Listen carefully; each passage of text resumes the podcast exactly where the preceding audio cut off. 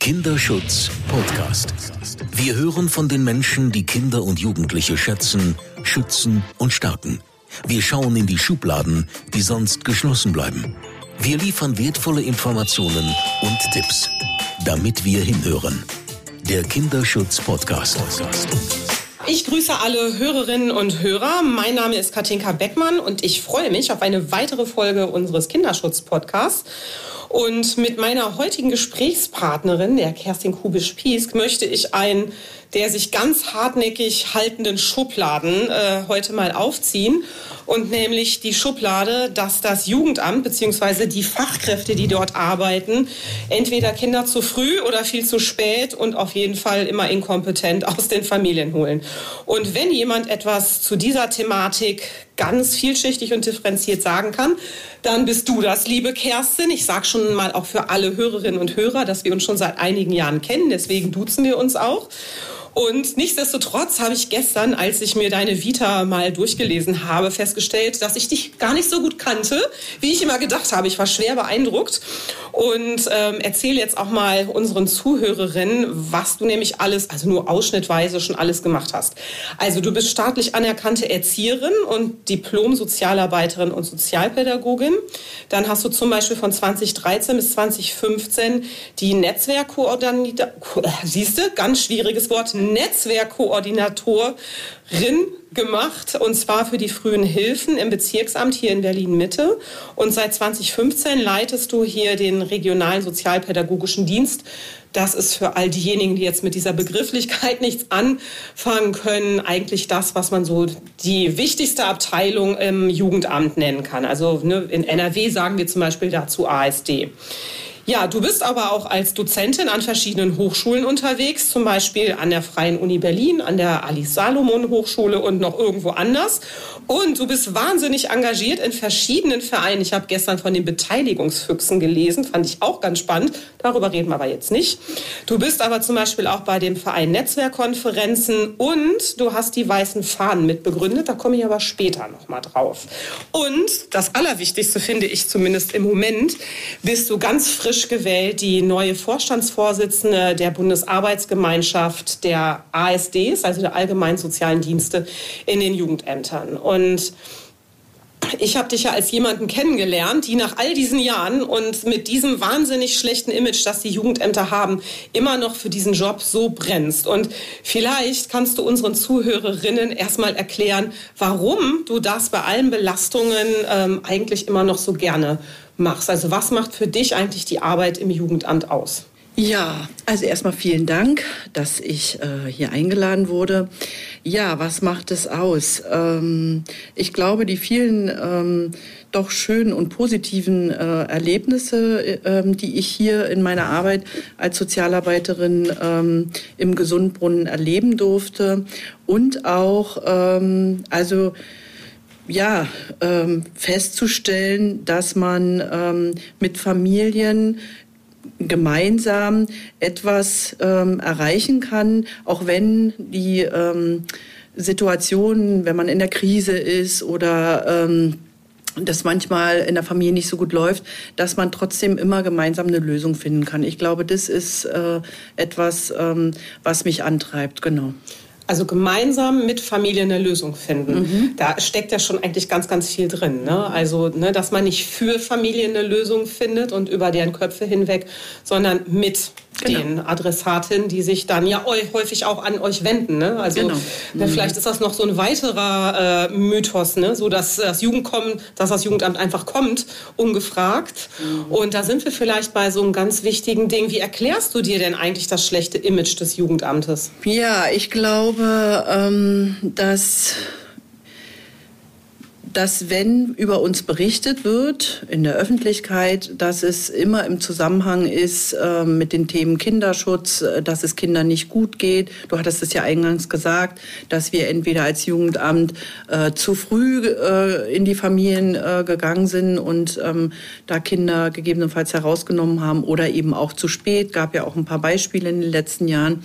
Und ich glaube, es gibt zu wenig ähm, Erfolgsgeschichten, was ein ASD ASD oder ein RSD ähm, gemeinsam mit Familien eben auch entwickeln kann. Ich glaube, dass diese Fälle, die so medial ähm, doch äh, immer sehr in den Vordergrund rücken, dass die äh, nicht das abbilden, was wir eigentlich äh, tagtäglich äh, im ASD äh, machen. Genau. Und das ist, ja, da wird zu wenig drüber äh, erzählt und vielleicht ist das auch nicht so spannend, sage ich jetzt mal, ja, wie die anderen Sachen. Man könnte man jetzt natürlich ganz gemein sagen, only bad news are good news, also dass die Presse nur über euch berichtet, wenn eben wirklich dann vielleicht auch was, was schiefgelaufen ist. Aber du hast ja jetzt die super Gelegenheit, uns vielleicht mal eine, eine gut laufende Geschichte zu erzählen.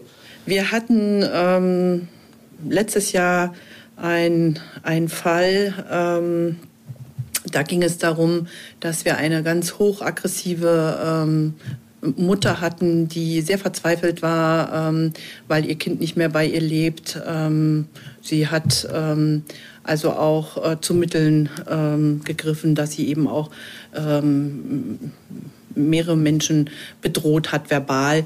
Ähm, und es waren viele eingeschüchtert. Und meine Kollegin und ich, wir haben dann sozusagen die Zuständigkeit übernommen.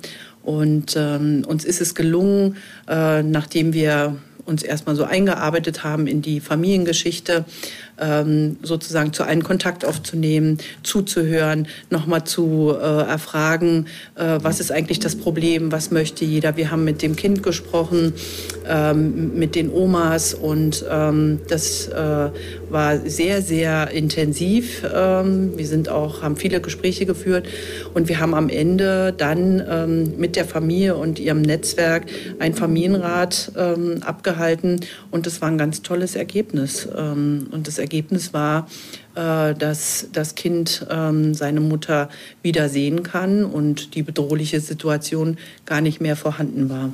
Mhm. Da hast du ja gerade schon was genannt, was dir ja auch sehr am Herzen liegt, Familienrat. Vielleicht wissen da jetzt ganz viele gar nichts mit anzufangen. Kannst du vielleicht mal ganz kurz erklären, was Familienrat bedeutet?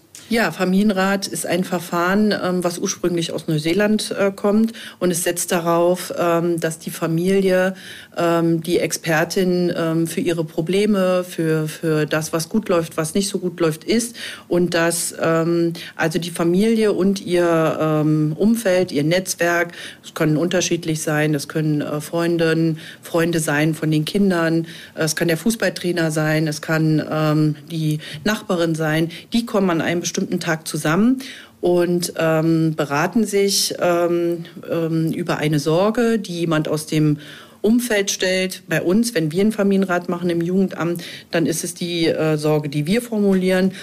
Und dann ähm, gibt es sozusagen auch die Möglichkeit, nochmal andere Menschen einzuladen, zum Beispiel, äh, wenn es um eine psychische Erkrankung geht, ein Psychiater. Äh, genau, und ähm, dann äh, treffen sich alle an einem Tag, dann bringt man alle auf einen Stand und dann kommt das ähm, Herzstück des Familienrates, dann gehen alle Profis raus und dann sitzt nur noch sozusagen die Familie mit ihrem Netzwerk und ihren Freunden ähm, da und dann erarbeiten die einen Lösungsplan. Und ähm, das klingt jetzt immer, ähm, also ja, sehr, ähm, wie soll man sagen, also viele fragen uns immer, funktioniert das? Ähm, ähm, äh, streiten die sich nicht? Und das kann man alles gut vorbereiten. Die kriegen eine Koordinatorin an die Seite gestellt. Und ich durfte bei ganz vielen Familienräten ähm, ähm sozusagen teilnehmen. Und ähm, das ist auch etwas, äh, weil du von mich auch gefragt hast, von diesen schönen Erfahrungen und auch ähm, also sozusagen ähm, das auch spüren, was Familien da auch arbeiten in dieser Zeit und wirklich gute Pläne ähm, auf die Beine stellen. Und das sind dann sogenannte Hilfepläne. Und die haben Sie erarbeitet und die werden auch zu einem hohen Prozentsatz auch eingehalten, genau. Wahrscheinlich auch, weil die wirklich dann aus den Familien selber herauskommen. Ne? Also Absolut. Das Absolut. bedeutet ja wirklich ein hohes Maß an Beteiligung mhm. und ich sag mal ja auch ein Stück weit Vertrauen, ne? dass in die Familien oder ich sag mal auch an, mhm. an die Beteiligten selber dann auch äh, gesetzt wird. Ne? Genau. Mhm. mhm. Ja, finde ich super spannend. Ne? Wäre natürlich jetzt äh, auch interessant zu wissen, wie viele Jugendämter, aktuell haben wir 559 in Deutschland, ne, mit diesem Verfahren eigentlich arbeiten. Ne? Aber ich glaube, das ist eine Frage, die können wir jetzt leider heute nicht beantworten. Aber was du mir bestimmt auf jeden Fall beantworten kannst, ähm, ist meine nächste Frage, weil du hast ja die Weißen Fahnen mitbegründet und Ihr macht ja noch immer auf die schlechte Ausstattung der Jugendämter aufmerksam. Vielleicht kannst du noch mal ganz kurz für alle anderen berichten, was euch vor einigen Jahren dazu veranlasst hat, wirklich hier die Bettlaken aus dem Jugendamt. Wir sind übrigens auch gerade ne, hier vor Ort ähm, im Jugendamt Berlin Mitte, ähm, was euch dazu veranlasst hat und ob sich aus deiner Einschätzung heraus eigentlich die Situation verändert hat. Ja, wir hatten ähm, äh, damals hier die Situation ähm, dass ähm, wir ähm, also sehr, sehr wenige Kollegen, äh, sehr, sehr wenige Stellen besetzt hatten. Äh, viele Kollegen haben angefangen, haben dann wieder aufgehört. Also die, was man immer hört, die hohe Fluktuation. Ähm, wir haben ähm, also ähm, sehr, sehr viele Fälle ähm, gehabt. Das heißt also pro Sozialarbeiterin, ähm, also an die 80, 90 Familien. Wenn dann jemand ausgefallen ist, noch mal mehr Familien. Und ähm, wir waren ähm, einige gewerkschaftlich engagiert, haben also auch in der Vergangenheit immer darauf aufmerksam gemacht. Und ähm, ja, ich ähm, kann gar nicht mehr so genau sagen, ähm, wie das äh, dann also äh, dazu gekommen ist. Aber auf jeden Fall, äh, wie das manchmal so ist, man sitzt zusammen und einer hat dann die Idee gehabt, wisst ihr was, äh, wir müssen jetzt mal hier die weiße Fahne hissen. Und ähm, dann äh, haben alle zu Hause ihre weißen Bettlaken äh, rausgesucht und ähm, die hingen dann hier aus, aus den ganzen Fenstern. Ähm, die GEW hatte damals einen guten äh, Kontakt zum, zum Fernsehen und das ist dann gleich aufgenommen worden. Genau, und da ähm, heraus hat sich dann die AG äh, Arbeitsgruppe Weiße Fahnen ähm, gegründet. Und ja, man muss sagen, wir sind ein Zusammenschluss. Mittlerweile äh, tagen wir also einmal im Monat ähm, ähm, von ähm, Sozialarbeiterinnen, die im RSD arbeiten in Berlin. Ähm, und es ist eben nicht nur Mitte, sondern eben auch andere Jugendämter. Aber es könnten auch ruhig noch ein bisschen mehr sein aus Berlin, genau. Ja, die Frage hat sich was verändert. Ähm, also ich bin ja immer dafür, auch differenziert zu gucken. Ähm, ich glaube, äh, wenn wir rückblickend, haben wir schon einiges erreicht. Also man muss sagen, wir haben äh, erreicht, dass in Berlin ein Maßnahmepaket beschlossen wurde unter dem Titel Berlin braucht einen starken RSD. Da gab es viele Untersuchungen, wie hoch ist die Fluktuation, ähm, ähm, ist dann von der Senatsverwaltung also untersucht worden. Ähm, dann gab es verschiedene Maßnahmepakete, unter anderem auch äh, Gelder für Supervision, Fortbildung ähm, und Weiterbildung bereitzustellen. Und da haben wir letztes Jahr ähm, also doch eine gute Ausstattung bekommen und dieses Jahr auch. Das freut mich sehr, ähm, weil das ist immer ein Thema gewesen, wo ich gesagt habe, ähm, also ich finde, Supervision gehört ähm, verpflichtend ähm, in der Arbeit zum, zum RSD dazu, aber wir können es gar nicht anbieten, weil wir gar nicht das Geld hatten. Das sieht jetzt ähm, schon wirklich auch äh, besser aus. Ja, wir sind ja jetzt gerade in Pandemiezeiten. Wir haben im Frühjahr letzten Jahres ähm, eine sehr, sehr schlimme Situation erlebt, dass ähm, also wir von einem Tag auf den anderen alles ähm, sozusagen äh, schließen mussten.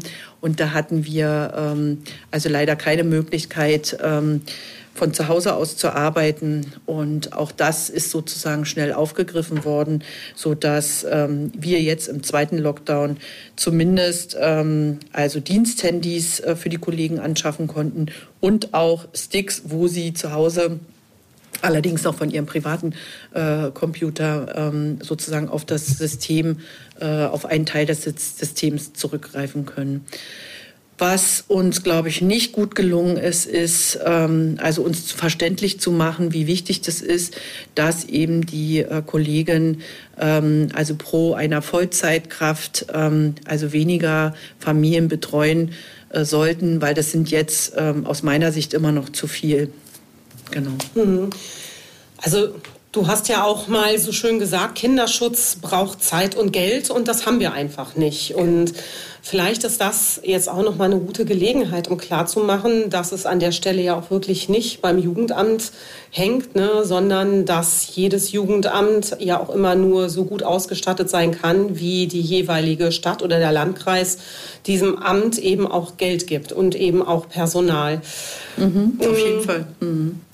Was wäre denn dann für dich so ein guter Weg? Also ich meine, ihr seid ja wirklich sehr, sehr im besten Sinne widerständig, ne? also auch äh, mit den weißen Fahnen. Aber ist das dann vielleicht auch ähm, eher so ein Problem, dass vielleicht zu wenige ja, andere Mitarbeitende im, in den Jugendämtern das auch so sehen? Also könnten die nicht auch, ich sag mal, sich eher dafür einsetzen, dass sie mehr Ausstattung bekommen? Also ich sag mal, äh, natürlich, auf jeden Fall. Und äh, deutschlandweit gesehen, glaube ich, ähm, ist es, ähm, wenn wir jetzt nur den ASD oder RSD nehmen, ein großes Problem, ähm, dass wir äh, uns einfach nicht so organisiert äh, bekommen, weil wir sind eigentlich ähm, eine sehr, sehr große äh, Berufsgruppe. Aber ähm, ich glaube, dass ähm, also viele Kolleginnen und Kollegen ja, man kann schon sagen, sehr geschafft sind. Also das braucht ja auch viel Energie, Zeit und dann auch so eine Strukturen aufzubauen. Und selbst bei uns in den weißen Fahnen ist es so, das variiert immer. Ne? Mal können eben mehr, mal weniger. Ähm, gerade jetzt startet eine Aktion mit dem DBSH, weil wir sind ja im Wahljahr, äh, dass also mit Unterstützung vom DBSH und der GEW ähm, werden jetzt Interviews geführt in Berlin mit den familienpolitischen Sprecherinnen und da sieht man auch, ne, da, da könnte die Beteiligung auch schon mehr sein. Aber ich will das nicht zum Vorwurf machen, ähm, weil ich verstehe das ähm, zum Teil auch, ähm, weil man, wie gesagt, äh, im, im Jugendamt arbeitet ähm, und dann noch zusätzlich sozusagen so eine ähm, fachpolitische Arbeit macht, äh, das ist schon auch ähm, nicht ohne. Dann hat man ja selber noch Familie und so weiter. Aber es wäre gut für uns alle, wenn wir natürlich mehr wären. Mhm. Ja. Ja, vielleicht ist auch der Dreh- und Angelpunkt, ne, dass viele vielleicht auch einfach denken, ach, das ist nur bei uns im Amt so, ne, und woanders sei es besser. Also du hast es ja gerade schon gesagt, eigentlich seid ihr viele, in meinen Augen seid ihr ja viel zu wenige, ne. Also in Vollzeitstellen umgerechnet seid ihr äh, gerade mal gut 15.000, ne, die in dieser Abteilung des Jugendamtes arbeiten, ne, und die für so viele Kinder und Familien ja auch wirklich äh, ne, ganz wichtig sind, ne. Also ne, es sind alleine ne, Familien, die ja jetzt Hilfen beantragt haben, mehr als eine Million gewesen. Ne? Und dann stehen da diese ne, 15.000 ne, ja. Äh, in der Verantwortung.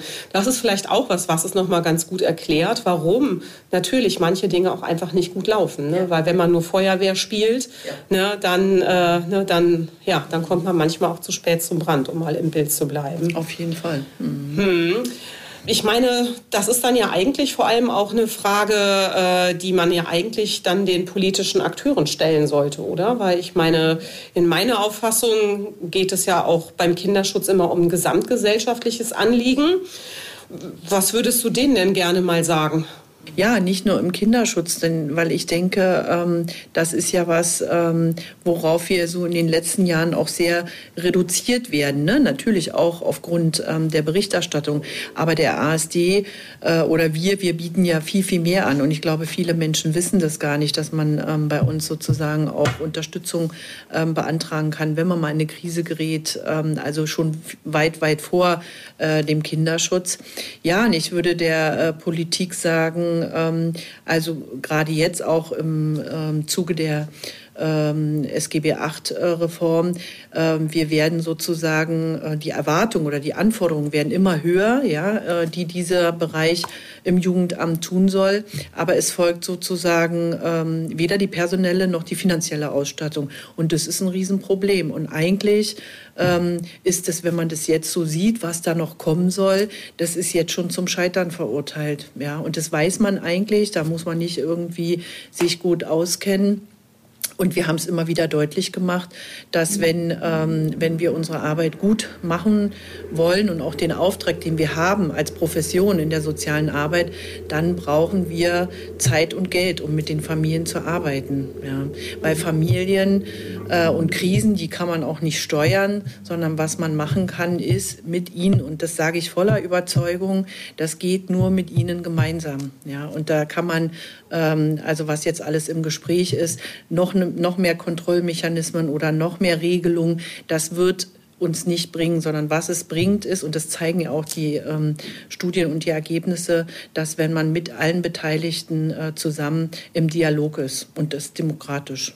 Mhm. Genau. Okay, also auch hier Beteiligung ganz wichtig und natürlich, auch wenn ich dich richtig verstanden habe, der Appell, ne, dass ihr nur so gut arbeiten könnt, wie ihr auch ausgestattet werdet. Ne? Und dass die Reduktion des Jugendamtes auf nur Kinderschutz eigentlich wenig zielführend ist Wobei, also wenn ich es drehe, ist ja eigentlich, wenn ich schon früher anfange, Familien zu helfen, sich vielleicht auch dann weniger von diesen ganz schlimmen Fällen ereignen würden. Ne? Also je präventiver ja. ihr arbeiten könntet, ja. desto weniger äh, Familien in ganz schlimmen Belastungen gäbe es möglicherweise genau. auch. Ja, ja. natürlich. Mhm. Nichtsdestotrotz, das ist ja jetzt hier der Kinderschutz-Podcast und Wichtig ist ja auch, ne, ähm, was du ja gerade auch auf jeden Fall rausgearbeitet hast und rein rechtlich klar, das Jugendamt, insbesondere eben die Abteilung äh, sozialer oder ne, allgemeiner sozialer Dienst bei euch RSD, ist also ne, schon rechtlich betrachtet zentraler Akteur im Kinderschutz und deswegen jetzt auf der Zielgeraden.